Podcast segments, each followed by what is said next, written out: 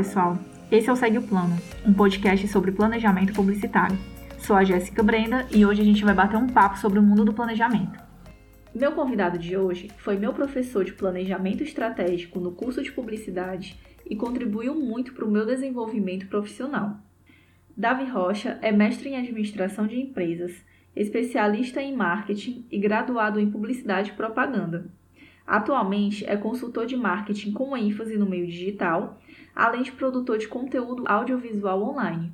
Seja muito bem-vindo, Davi. É um prazer bater esse papo contigo hoje.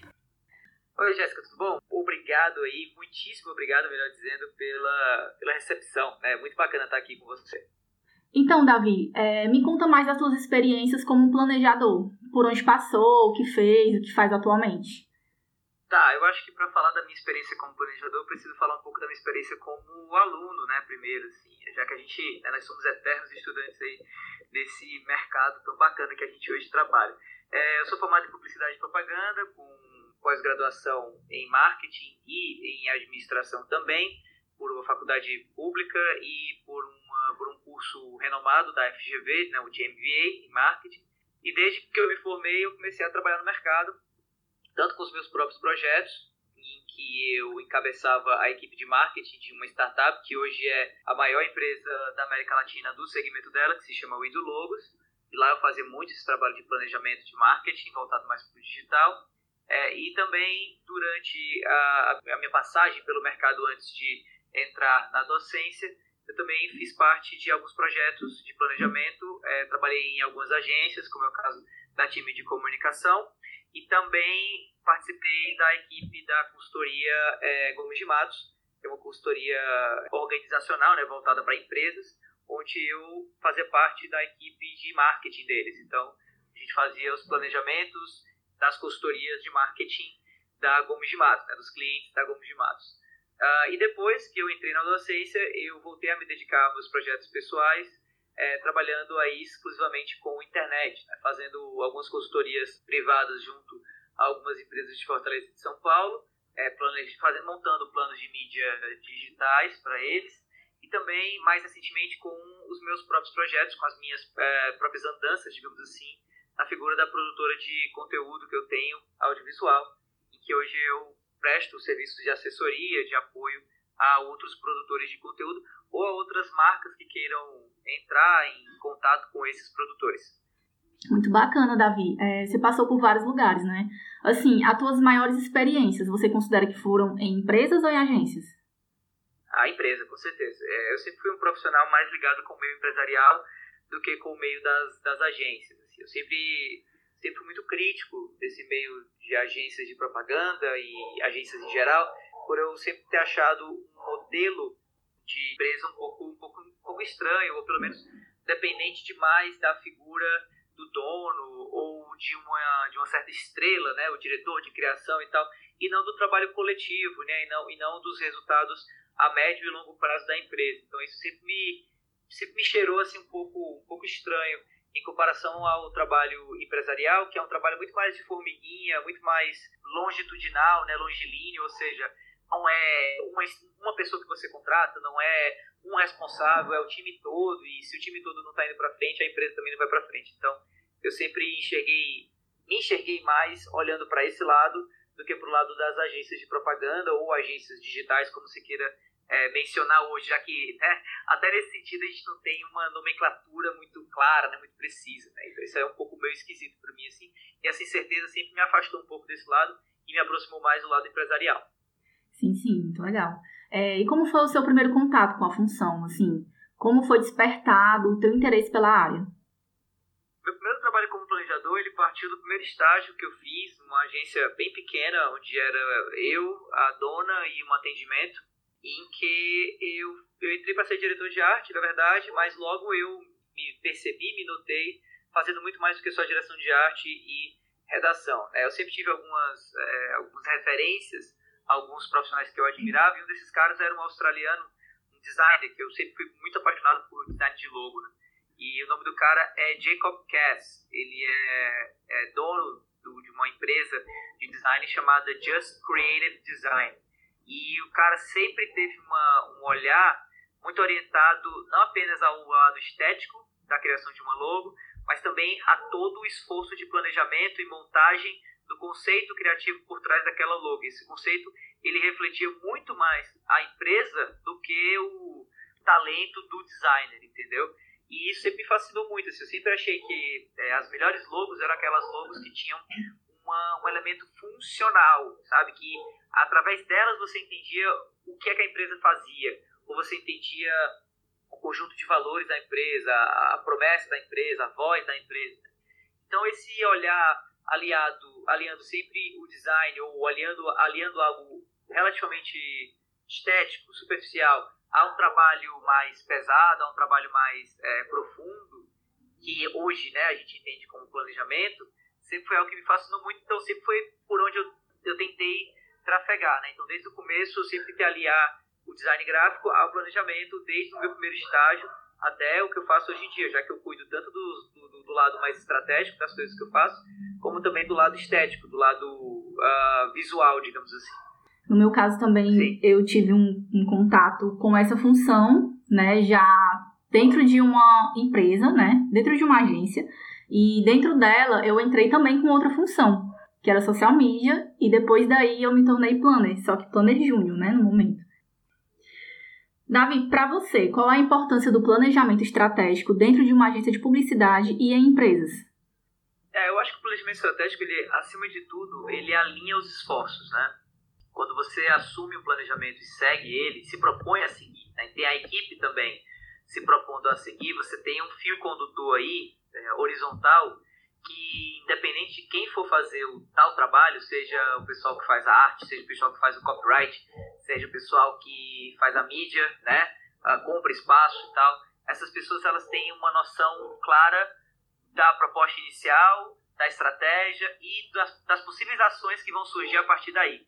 Então, eu acho que o planejamento ele consegue colocar todo mundo em pé de igualdade, sabe? É, e por isso talvez ele seja tão difícil de se executar, especialmente quando a gente vai para o meio publicitário, porque a gente tem ali muitos egos, é, níveis diferentes de conhecimento, né, pessoas que acham que sabem de tudo e não sabem, e aí fica complicado muitas vezes você lidar, tem, às vezes existe uma falta de hierarquia natural, né, porque o dono quer horizontalizar demais a coisa e acaba perdendo o controle do, do, do criativo, né, eu já trabalhei em agências, por exemplo, onde o atendimento tinha, tinha uma, uma, uma profunda rixa com a direção de arte e vice-versa. E isso é muito falta disso, né? Falta de ter uma hierarquia, falta de ter uma, um controle maior do, do teu corpo de trabalhadores, falta de ter uma cultura, né? Então eu acho que quando você planeja, você consegue ajudar essas pessoas, às vezes um pouco arredias, a pensarem igual, sabe? A pensarem é, olhando para o mesmo canto, pelo menos. E isso ajuda muito, um esforço que não pode ser feito por uma pessoa só, né? Tem que ser um esforço dividido e o planejamento ele ajuda esse esforço que é dividido a ocorrer de uma maneira uniforme, né? Para você atingir o objetivo do teu cliente, anunciante, da melhor maneira possível, ou seja, é, acertando o máximo e errando o mínimo. Exato, eu acho que aproveitamento do tempo e redução de desperdício são, são ganhos, né, dos que planejam. Com certeza. Ainda no assunto de agência, sobre a função do planejamento nas agências, você considera como uma área nova? Não, de maneira nenhuma. Assim, o planejamento existe há muito tempo, né? Na verdade, ele, assim, eu acho que ele já evoluiu muito no sentido de antigamente ser feito pelo dono da agência, depois ser feito pelo, sei lá, diretor criativo ou pelo senior, né, da, da, da função. E hoje você tem algumas agências, como é o caso aqui, né, local, da Advance, eu acho que a Bolero também tem, de você ter, a Delanteiro eu sei que tem também, de você ter um departamento disso, né? Um, um, um espaço onde as pessoas têm liberdade para planejarem acima de tudo e não dividirem o esforço delas com também o esforço de planejamento. E além disso, eu acho que o planejamento ele também, ele hoje, ele, ele pode ser entendido como algo individual, né? É, cresceu muito a necessidade de cada indivíduo se planejar melhor né? ter uma atenção maior à agenda, ter uma preocupação maior com gestão de tempo, com produtividade, que são preocupações que eu acho que antigamente eram mais fiscalizadas e hoje em dia elas são mais autogeridas. Né? Hoje, se você quer ser um bom profissional, você precisa saber gerenciar o seu tempo. Então, eu acho que ele, o planejamento ele não é novo, mas ele cresce em importância a passos bem largos uh, dentro de uma agência. Você veja, o que está acontecendo hoje com a gente, com essa história toda de pandemia, de coronavírus, deve estar tá estimulando ainda mais a cultura do planejamento a fazer parte de algumas agências. Porque antigamente eram agências que funcionavam meio que assim, de maneira pouco uh, uniformizada, pouco planejada, pouco organizada, mas que hoje, por estarem talvez em home office, estejam precisando muito né, é, aprender sobre metodologias de planejamento, metodologias de gestão de tempo, de gestão de projetos, ou seja, estão se tornando agências mais pautadas no planejamento, pela mera necessidade, né? Então, às vezes a gente aprende do jeito fácil, às vezes a gente aprende do jeito difícil. Então, eu acho que o planejamento está hoje em larga expansão, especialmente por fatores externos como esse aí do, do coronavírus, né? É verdade. É, por ser uma área ainda em desenvolvimento, né, e por existir muita agência de pequeno ou médio porte no local, né, aqui na nossa cidade, é ainda um mercado em adaptação, né, que a gente considera ainda é. que está se adaptando. É, você tem alguma dica de como fazer um planejamento de comunicação eficaz e eficiente? Olha, eu acho que, eu acho que a gente tem manuais, livros, é, guias do YouTube, sei lá, e-books de, de várias, de várias é, empresas que falam muito do passo a passo de como se planeja. Né? Eu gosto de comentar sobre planejamento num viés mais estratégico, mais topo de pirâmide, assim, sabe? Mais geralzão, entendeu?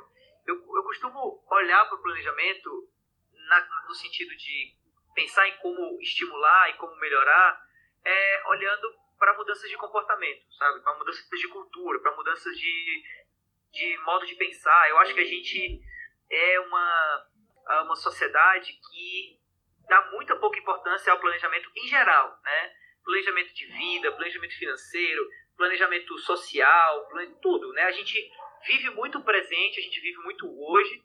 E quando a gente planeja, a gente planeja não para conseguir algo a mais. A gente não planeja para alavancar a nossa vida. A gente planeja para evitar problema, né? A gente planeja para fugir de problema, né? E eu acho que isso nos levou a olhar para o planejamento só, pra, só quando o problema ocorre, né? Só quando a gente se vê de, de frente a, um, a uma imposição, né? A, a, um, a um dilema, né? Quando o planejamento ele devia ser algo do dia a dia, né? Ele devia ser algo da normalidade. A gente devia viver com, com o planejamento do nosso lado. Né? Nós não somos uma sociedade assim. Então, é a minha dica, digamos assim, para equipes de trabalho serem mais, mais orientadas ao planejamento, né? É você olhar enquanto planejador, enquanto gestor, enquanto, sei lá, líder daquela equipe, você olhar em como mudar a cultura daquela equipe para aquela equipe abraçar naturalmente o planejamento. E não ter o planejamento como uma imposição, ter o planejamento como uma ferramenta salvadora, né? Eu vejo muito acontecer isso, assim, quando equipes de trabalho que não têm essa preocupação que eu estou citando, tentam adotar ferramentas de planejamento. É, olhe, por exemplo, o caso do Trello, né? Que é a ferramenta hoje talvez mais conhecida, não a melhor, mas a mais conhecida, mais difundida. Tem muita equipe que desiste de usar o Trello porque adotou o Trello em um dado momento, por influência de uma pessoa que entrou na agência, ou por influência de uma agência concorrente, ou sei lá de onde, porém não se educou a usar o Trello. Né? É, adotou o Trello, esperou que o Trello resolvesse o problema, quando na verdade o Trello é uma mera ferramenta, né? não é o, o fim, é o meio. E aí o Trello não deu certo e daí abandonou o Trello. Abandonou o Trello para quê? Para usar uma ferramenta melhor? Não, para ficar sem ferramenta nenhuma, né? Para ficar usando o Excel atualizado por assim, aqueles métodos arcaicos é, gestão de projeto, de gestão de tarefa, de atividade e tal. Então, eu acho que a, a maior questão do planejamento hoje, talvez o motivo de nós sejamos tão, uh, nós sermos, melhor dizendo, tão mal educados ainda enquanto é, seres que planejam no mercado, vem dessa falta de cultura de planejamento mesmo, sabe? De cultura de, de, de, de olhar o planejamento como uma parte normal da nossa vida.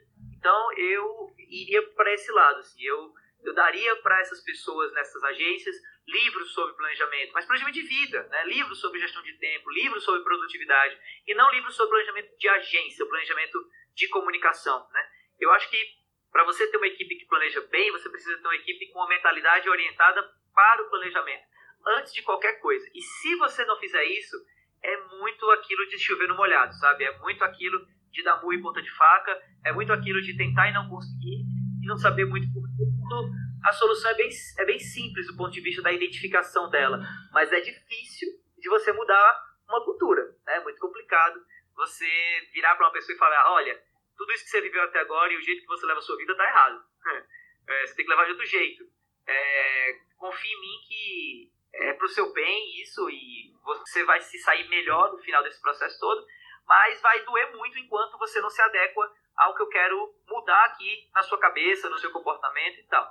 Então a gente vive muito isso hoje, né? Essa resistência das pessoas de evoluírem e de, de mudarem. Então eu, eu sinto que o planejamento hoje ele esbarra mais nessa questão do que em qualquer outra coisa, sabe? Ele esbarra mais nessa falta de, de um raciocínio, de uma reflexão sobre o planejamento e sobre como você introduz a cultura do planejamento num grupo de trabalho, qualquer grupo de trabalho esse que seja, entende?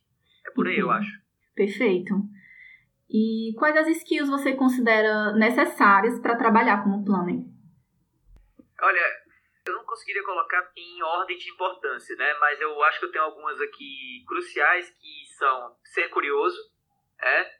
Eu acho que um planejador que se, se conforma com aquilo que ele tem, que não tem um ímpeto de conhecer mais, de saber mais, de ir atrás, de investigar, né? Ele nunca vai ser um bom planejador, nunca, porque ele vai sempre se confiar naquilo que ele já fez. E eu acho que a proposta do planejamento, dentro daquela, daquele pensamento da retroalimentação, da otimização, né, do final do plano, é sempre olhar o que foi feito e também o que não foi feito para se tentar algo diferente, é, otimizado na próxima vez, né? É, então a curiosidade ela é fundamental para isso, além de ser fundamental para você olhar referências, fazer benchmarkings, né? Aprender com o outro e por aí vai. Uh, eu acho que além disso, eu, um certo se vira nos 30, assim, um certo teor de improviso, é, ou seja, você como planejador precisa estar tá sempre atento, sempre pronto para agir, porque você nunca sabe quando vai surgir uma oportunidade interessante de busca de novos, novos conhecimentos, de é, montagem de uma estratégia relativamente é, rápida e diferente daquilo que você estava planejando. Quando o plano está começando, né? Uma máxima do planejamento é que a coisa nunca vai do jeito que a gente planeja, né? Se no fim. Então, durante o planejamento, existe aquele esforço de controle da execução que precisa né, de um certo teor de improviso, ou pelo menos de, de habilidade de lidar com pressão, lidar com, com o inesperado, com o imprevisto. Então, acho que tá, isso está muito dentro dessa questão do se nos 30. Uh, planejadores têm que ser muito estudiosos, ou pelo menos, de novo, curiosos para aprender coisas novas. Né? Eu acho que você não precisa ser o que a gente chama de bookworm, né? você, não, precisa ser uma, uma traça para ficar lendo livro e, e mais livro. Eu acho, inclusive, que tem muita gente que se protege por trás de quantos livros leu, mas se você perguntar, ok, sobre o que é o livro, a pessoa não vai saber responder, eu acho que não é bem isso. É você estar tá sempre querendo aprender coisas diferentes. Né? E eu acho que às vezes a gente aprende coisas diferentes, por exemplo, conversando, é, produzindo conteúdo. É, e não apenas pegando um livro e lendo, e lendo, até porque o conhecimento hoje não está só no livro, está na rua, está na, nos feeds de notícia, está no Twitter, está em, em tudo que é canto.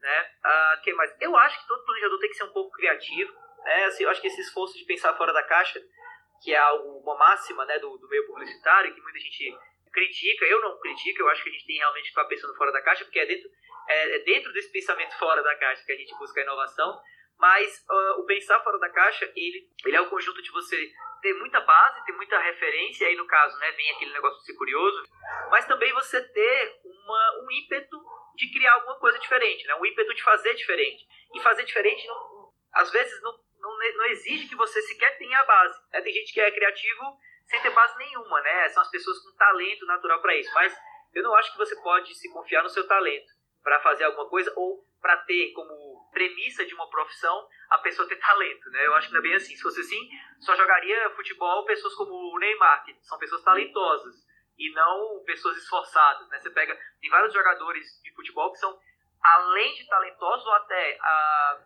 mais do que talentosos, são muito esforçados. Então, nesse sentido, eu acho que o planejador ele precisa se forçar a ser criativo, ele precisa se forçar a estimular a criatividade dele. Como? Sei lá, tendo hobbies criativos, é fotografia, pintura. Uh, eu gosto muito, do, na, meu próprio exemplo, eu gosto muito de estimular a minha veia de design gráfico, apesar de eu não me considerar designer gráfico, mas tudo aquilo que eu faço é, a nível de planejamento vai também junto à minha expertise como designer. E eu gosto disso porque eu sinto que a minha, a minha ação, as minhas atividades como designer gráfico, uh, elas atiçam essa minha criatividade, sabe? Eu estou sempre produzindo coisa nova também, eu tô sempre fazendo... Eu adoro estar tá aonde está a, a ponta da lança de produção de conteúdo, né? Então, se é YouTube, eu estou criando canal. Se é podcast, eu estou aprendendo a fazer podcast. Então, eu acho que essa curiosidade aliada a, de novo, essa vontade de conhecer coisa diferente, aliada a essa consciência de que assim que você se mantém uma pessoa criativa, é o que hoje também importa muito, eu acho que forma muito quem são os bons planejadores que eu, que eu acompanho, que eu sigo. Uh, eu acho que você também tem que ter um pouco de, de, sangue frio, assim, no fim das contas, porque muitas vezes aquilo que você apresenta não é algo que vai ser entendido a primeira hora, a primeira vez. Então, acho que é, sangue frio, confiança no que você faz também é, é importante. E, e, eu acho que tá tudo conectado, né, no fim do dia, assim.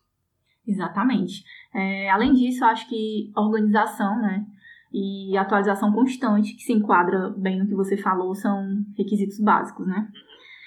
É, agora falando... É, talvez por eu não ser muito organizado, eu, eu não coloque tanto a organização como algo importante, não. Mas sim, eu concordo com você. A, a organização ela é fundamental, sem dúvida. Agora falando um pouco sobre você. Qual o papel da administração e empreendedorismo na sua rotina como consultor de marketing e planejador? Ah, tá. Eu acho que a administração me ajudou muito a entender o lado do empresário, né? E, e a não achar que o empresário é um mero mero fundo de renda, né? Uma, uma mera fonte de salário, de projeto, de job, ou parte do problema. Acho que às vezes alguns publicitários enxergam o anunciante como parte do problema, assim, tipo, nossa, se eu pudesse ser dono dessa marca, eu faria muito melhor que esse cara. E eu acho que o curso de administração, o estudo da administração me ajudou a, a entender que o empresário ele é tão importante quanto eu é, e eu dependo tanto quanto ele depende de mim. Talvez até em alguns contextos eu dependa muito mais dele do que ele depende de mim. Né? Mas eu sinto também que, ao passo que a nossa sociedade avança para esse mercado de percepções, para muito além do mercado de produtos, né? hoje em dia a gente vende muito mais percepções do que produtos em si. E, então eu sinto que a gente, na verdade, vem ganhando mais importância para o empresário. A gente, no caso, publicitário, marqueteiro e, e por aí vai. Mas a administração ela me, me ensinou isso, ela me ensinou a olhar com o olhar do empresário também. Não só com o meu olhar, não só com o olhar do público-alvo. Ter mais empatia, né? E o empreendedorismo, ele me, ele me ensinou muito a nunca estar tá parado.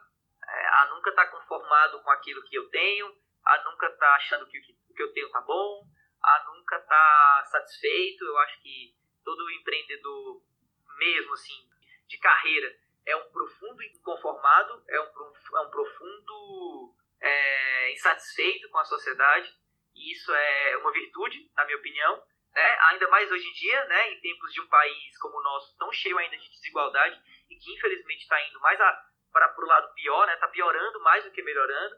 Eu acho que a gente tem que se manter insatisfeito, acho que a gente tem que se manter inconformado, acho que a gente tem que se manter um pouco pé da vida, assim, para poder mudar as coisas. E o empreendedorismo, ele me ensinou muito a, a me manter todo tempo assim, sabe? A me manter todo tempo olhando pro meu ao redor e questionando as coisas. Por que, que tal coisa é assim? Por que, que tal coisa é assado? Nunca aceitando que as coisas são como elas são. Apesar de saber que muitas vezes elas são como elas são. Então, eu acho que isso, como planejador, me ajuda muito a ficar sempre buscando coisas diferentes, sabe? A ficar sempre buscando novidade, a, a me forçar, às vezes, a nunca usar, a tentar ao máximo não usar uma estratégia, uma ação que eu já usei no planejamento anterior e que deu certo. Por quê? Porque dá para fazer diferente, dá para fazer melhor. Então, eu acho que o empreendedorismo ele bota um pouco de, de, chama na gente, assim, sabe? Apesar de também ser algo muito. Ah, muito, muito interno, né? Assim, é muito de, de, de, de, mentalidade, né? A palavrinha lá que a gente fala hoje em dia, que o pessoal não gosta, mas enfim, muito de mindset, né? E, mas eu acho importante isso, sabe? Eu, eu quando saio daqui de Fortaleza e quando vou a São Paulo, vou ao Rio, vou a outros cantos, eu noto muito a mentalidade diferente das pessoas que, com quem eu ando, sabe? E eu sinto que quando eu penso como empreendedor, eu me aproximo mais a essas pessoas, sabe? Que eu olho e falo, cara, que esses caras estão numa posição de sucesso em relação a mim. O que, é que esses caras têm de parecido comigo? A mentalidade. Opa, legal, então eu vou manter essa mentalidade aqui. É, e vice-versa, né? Eu acho que quando eu olho para pessoas que não não estão obtendo muito sucesso no mercado, eu vejo exatamente a falta dessa mentalidade empreendedora, né? É, nós, enquanto país, a gente se apoiou muito durante muito tempo em uma fonte de renda, em uma fonte de ganho que não vem tanto assim do nosso esforço. Talvez venha de um momento de esforço nosso, mas não do constante esforço. E eu acho que o empreendedorismo ele vende muito essa crença no esforço constante. Assim, cara, se você quer ter sucesso, não adianta é, se esforçar aqui e daqui para frente só ficar de boa, entendeu? Eu acho que você tem que estar tá se esforçando toda hora para construir aquele teu império, assim.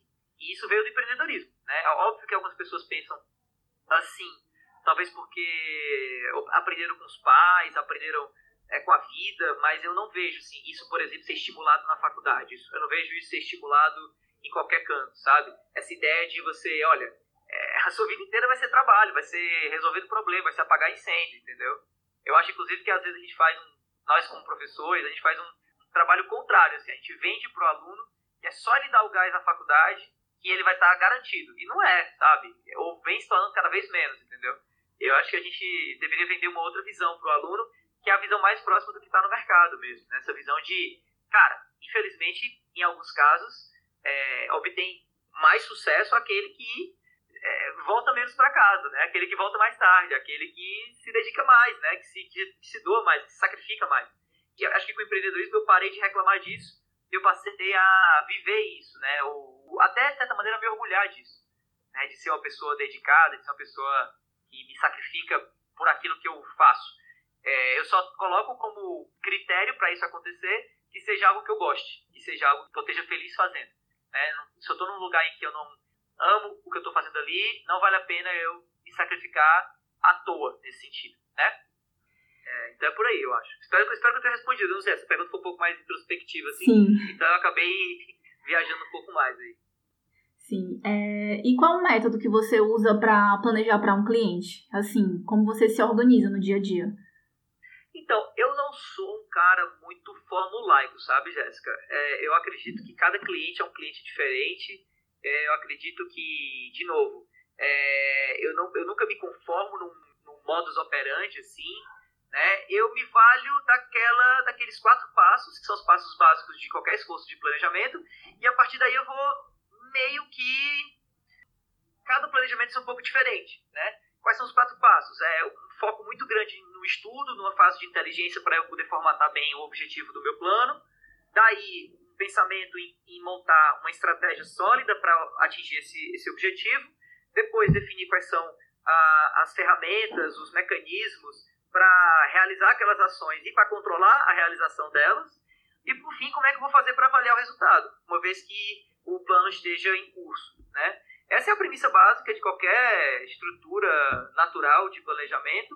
E daí eu vou evoluindo no meu dia a dia as ferramentas que eu uso para atingir cada um desses esforços, né? Hoje eu estou usando bastante o Google Notícias, eu estou usando muito o Facebook Audience Insights, que é uma ferramenta do Facebook, para estudar a audiência dentro do Facebook e no Instagram, né, para parte, para fase inicial, digamos assim.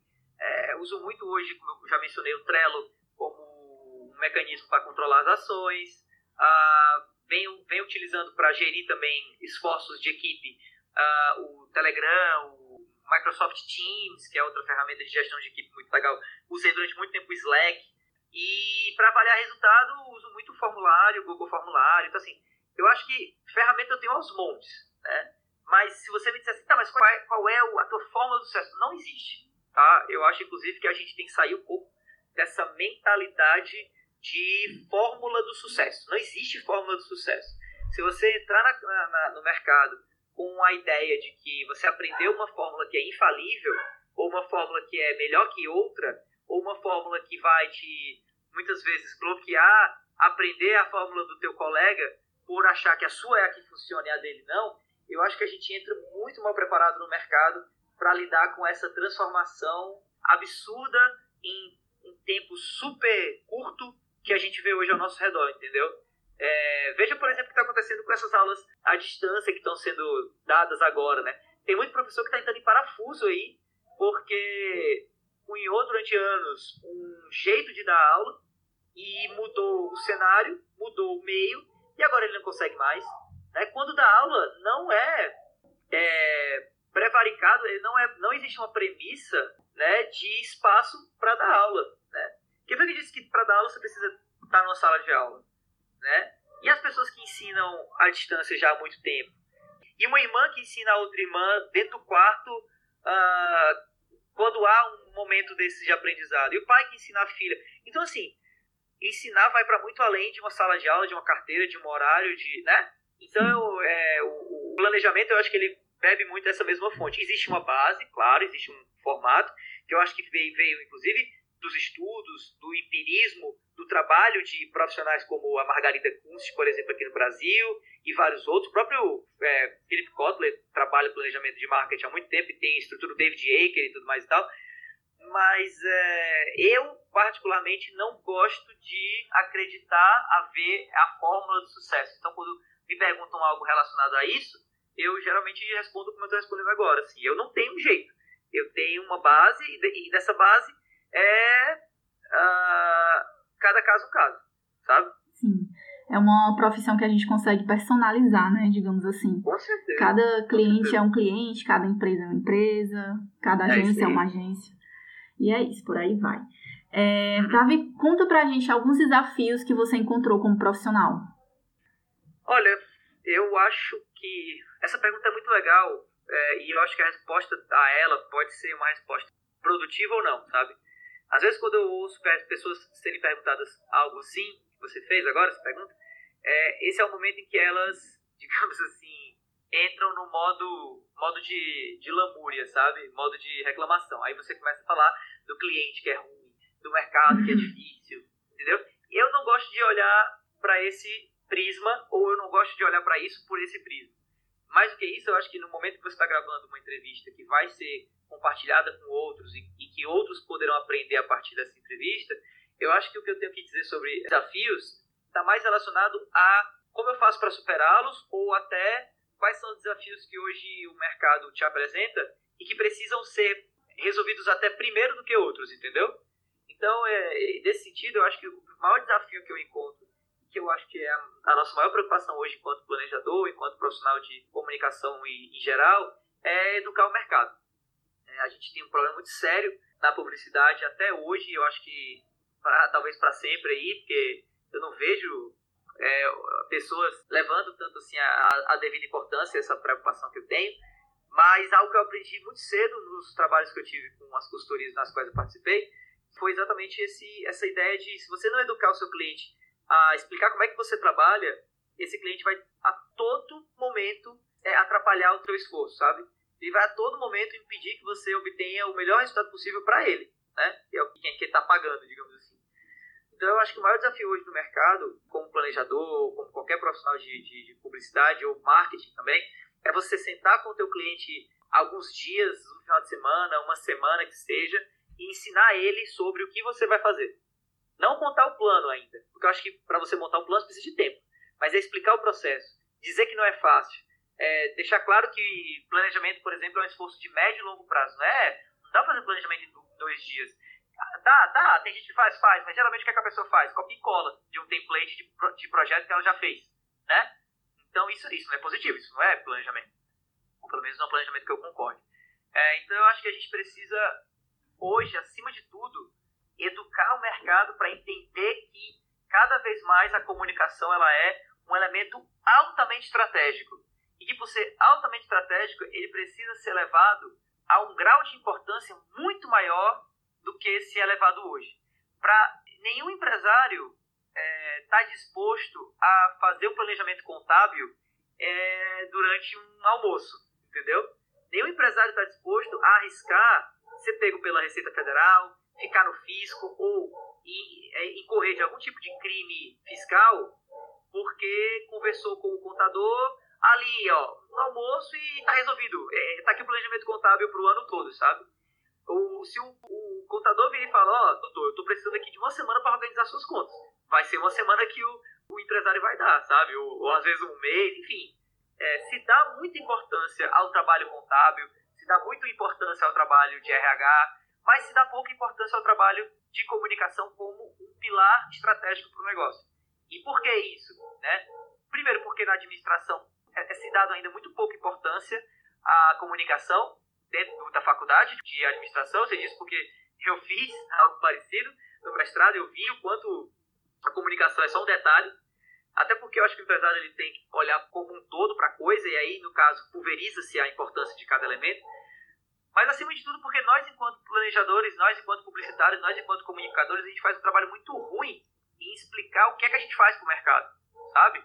A gente assume que o mercado sabe, ou a gente deixa o mercado achar que o que a gente faz é aquilo que ele vê no comercial de TV, né? E é isso que gera, por exemplo, aqueles memes clássicos do mercado que a gente reclama, do cliente que acha que para fazer uma arte bonita é só apertar um botão no Photoshop que fica bonito, né? Ou para o cliente que acha que um ensaio fotográfico com equipe de 10 pessoas vale 200 reais, né? Ou que uma logo bem trabalhada, ela custa 50 reais porque é só uma logo, né? Então, assim, eu acho que não é... O problema não é o cliente, porque o cliente não tem a obrigação de saber o que, é você faz. O problema é você, que não sabe vender, ou não sabe explicar, não sabe dialogar com o cliente, para mostrar a importância daquilo que você faz para ele hoje. Tem um cara muito legal, eu deixo aqui como é, referência, para quem quiser ir atrás, um cara muito legal chamado Chris, né? Chris, com um H, C, H-R-I-S, Chris, Chris Ju, D-O, Chris Ju. Ele é um cara de uma agência chamada Future, né? Futuro, em inglês, sem o E, Future. E ele tem alguns vídeos no YouTube super bacanas, e um deles é, uh, ele, ele fala muito, ele foca muito no lado do design gráfico, né? Mas, enfim, um dos vídeos dele que é super importante é como precificar o seu trabalho como designer. E esse vídeo ele pode ser estudado por qualquer pessoa. Qualquer, qualquer, qualquer, qualquer. Especialmente pessoas que estão no nosso no mercado como o nosso, em que a gente às vezes tem uma dificuldade muito grande de precificar porque o cliente não entende o que, é que a gente faz. E ele tem uma, uma lógica, ele tem uma dinâmica muito interessante em como precificar o trabalho do designer, olhando exatamente para aquilo que o cliente espera de um bom trabalho, que é retorno financeiro. Né? E a gente, enquanto comunicador, talvez por não termos feito uma faculdade que olha muito para isso, para estatística, para finanças, a gente tem uma dificuldade muito grande de olhar para esse lado e justificar dessa forma. Uh, mas fica aí a dica: esse vídeo dele, de como precificar o seu trabalho, é um vídeo que abriu minha cabeça, assim. É, e reforça essa premissa que eu já tinha há muito tempo, que a gente não sabe explicar para o cliente o que é que a gente faz e por isso o cliente lida com a gente de um jeito que a gente muitas vezes não gosta. E isso gera vários problemas e que para mim é tudo isso é o maior desafio que o mercado de planejamento, de comunicação, de publicidade, o que quer que seja, hoje enfrenta, sabe? Mais do que qualquer outra coisa. Show.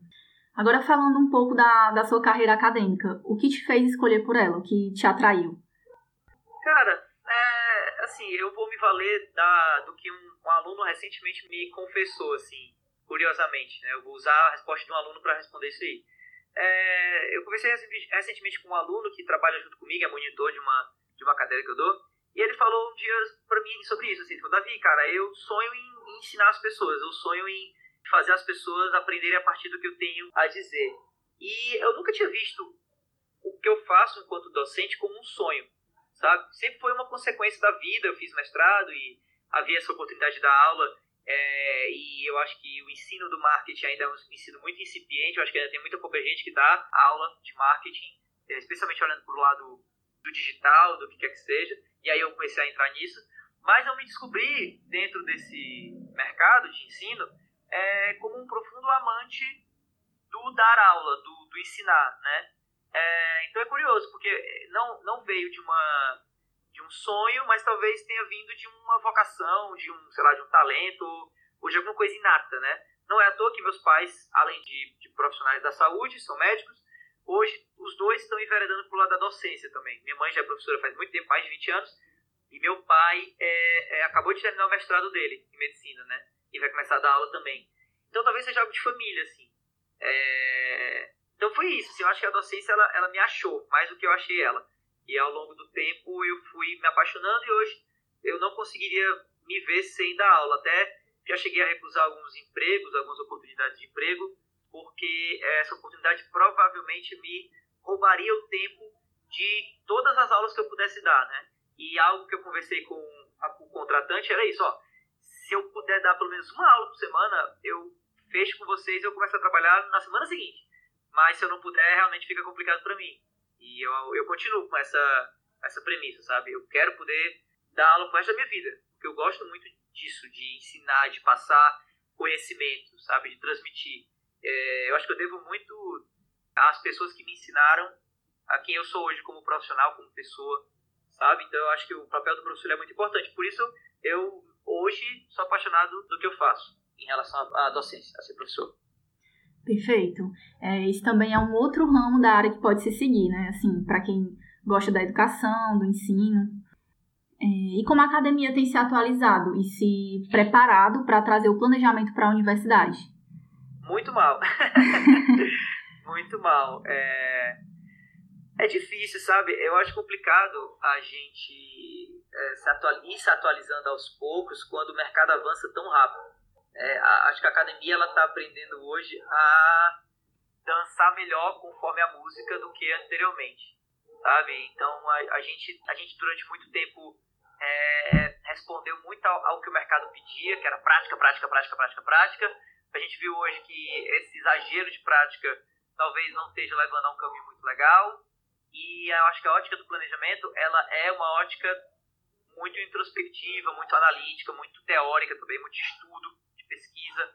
Então, acho que a gente está voltando um pouco a olhar mais para isso, assim, para o estudo, para o pensamento mais, é, como eu falei, horizontal, mais longitudinal. Então, eu, eu acredito que a gente vai, talvez no futuro, encontrar um meio termo, assim. Mas a, a academia hoje, ela está, na minha opinião, num momento bem peculiar, assim, dela, sabe? Num momento de, de transição, de mudança, que é altamente necessário mas que também vai, vai causar muita dor para muita gente, sabe? Durante um bom tempo ainda. Então eu acho que a gente está num, num, num, fluxo, assim, a gente está num processo e que não vai acabar tão cedo, não vai ser agora que a gente vai finalizar ele, mas eu acho que a gente já, já zarpou da ideia de voltar a ser, de ter a educação como ela era dada anteriormente. O professor como detentor de saber e os alunos ávidos por esse conhecimento. Eu acho que a gente, quem ainda se vê nesse panorama está completamente defasado, né? E a gente também, também não chegou ainda no, no ideal, que talvez para muita gente durante algum tempo foi assim, não, vamos dar para o aluno prática no primeiro semestre e, e, tal. E a gente acabou vendo que o mercado hoje pede por profissionais mais introspectivos, pede por profissionais mais analíticos, mais estudiosos, né? Por quê? Porque esse foco demais na prática não gerou bons resultados, no fim das contas, entendeu? Deu, deu, muito, deu muito trabalho para o mercado ter que ensinar essa galera, sabe? E às vezes isso é custo, né? Se não, muitas vezes. Então, a gente está nesse momento ainda de transição muito grande de para onde a academia tem que ir no ensino do planejamento, no ensino do, da comunicação, da administração, de tudo relacionado a, a negócios. Ainda no assunto da, da educação, tem algum alguns cursos que você fez e considera importantes para a sua carreira que você indica para quem busca se especializar na área? Então, não. Eu, todos os cursos que eu fiz foram úteis, mas o que de fato foi útil foi o meu aproveitamento do curso e não o curso em si.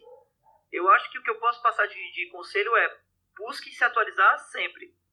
Busque fazer todos os cursos possíveis e imagináveis. Ontem eu estava conversando com, dois, com três alunos que estavam dando aula comigo de planejamento, reclamando de um curso que eles fizeram que estava todo mundo vendendo como o melhor curso da vida. E por que, que eles estavam reclamando? Porque eles são críticos, eles são curiosos. E eles viram que o curso era mais enganação do que qualquer outra coisa. O curso aí de marketing exponencial, que eu nunca nem ouvi falar desse negócio. E os caras estavam dizendo que todo mundo estava indicando e coisa e tal. E o, e o curso foi horrível, né? Eu acho que assim, de novo, não ache que vai haver aquilo que vai resolver o seu problema, porque não, não existe isso. Eu acho que o que você tem que manter é a conduta de estar sempre se atualizando. E aí vale curso de graduação. Ah, Davi, se e se eu fizer duas graduações, está valendo? Claro que tá. Conheço pessoas que obtiveram muito sucesso fazendo duas graduações. Ah, mas eu já ouvi falar que fazer duas graduações não é legal. Não é melhor fazer uma graduação e pós? Também é legal.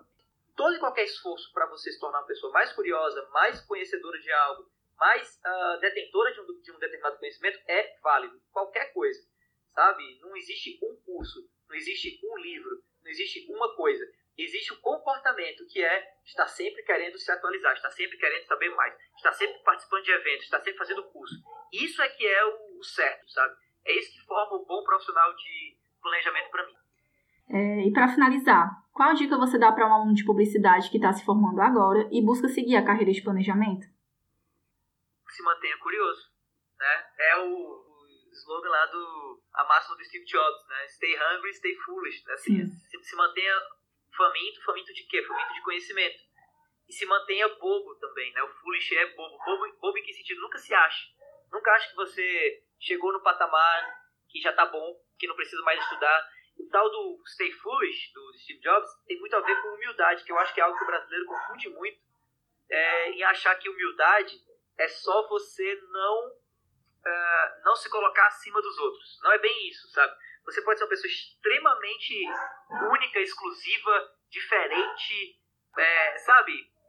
Top do seu, do seu mercado e ainda assim se manter humilde. Se manter humilde, o conceito de humildade nesse sentido, eu acho que eu, eu costumo roubar, apesar de não ser dessa religião, eu costumo roubar do judaísmo. Assim. O judeu enxerga a humildade, que ele representa inclusive com aquela, aquele chapéuzinho que o judeu usa, o kippah, né?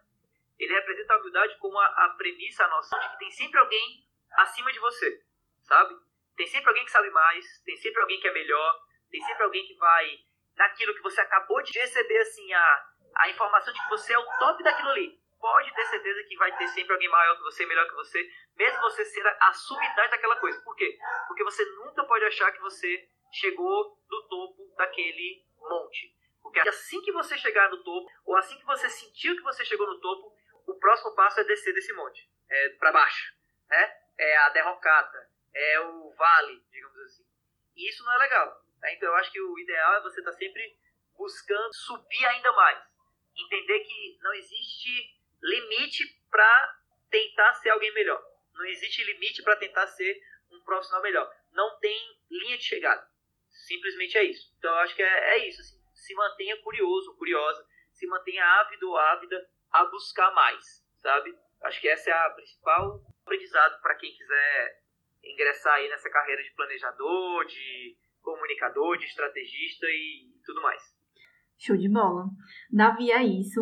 Foi um momento muito bacana. Muito, muito obrigada mesmo por aceitar o convite. Foi bem importante ter alguém como você compartilhando todas as suas experiências aqui comigo. E é isso. Foi muito massa te ter como convidado. Obrigada mesmo pela participação. Eu é que agradeço, Jéssica. Foi um prazer. Precisando, estamos às ordens aí. Quem quiser é, conversar comigo em outros momentos, me segue lá no arroba Davi Rocha Prof, né? P-R-O-F, Davi sem D no final, D-A-V-I, Rocha, Prof, tudo junto. E vamos nessa, vamos bater papo, vamos ajudar aí quem precisar ser ajudado a se tornar um profissional melhor, mais completo e tudo mais. Obrigado mesmo. Obrigada. Você ouviu Segue o Plano. Espero que tenha gostado. Siga a gente nas redes sociais e fique por dentro de tudo. No Instagram é arroba Segue o Plano Podcast e no Facebook é facebook.com barra Segue o Plano Podcast. Um beijo e até a próxima!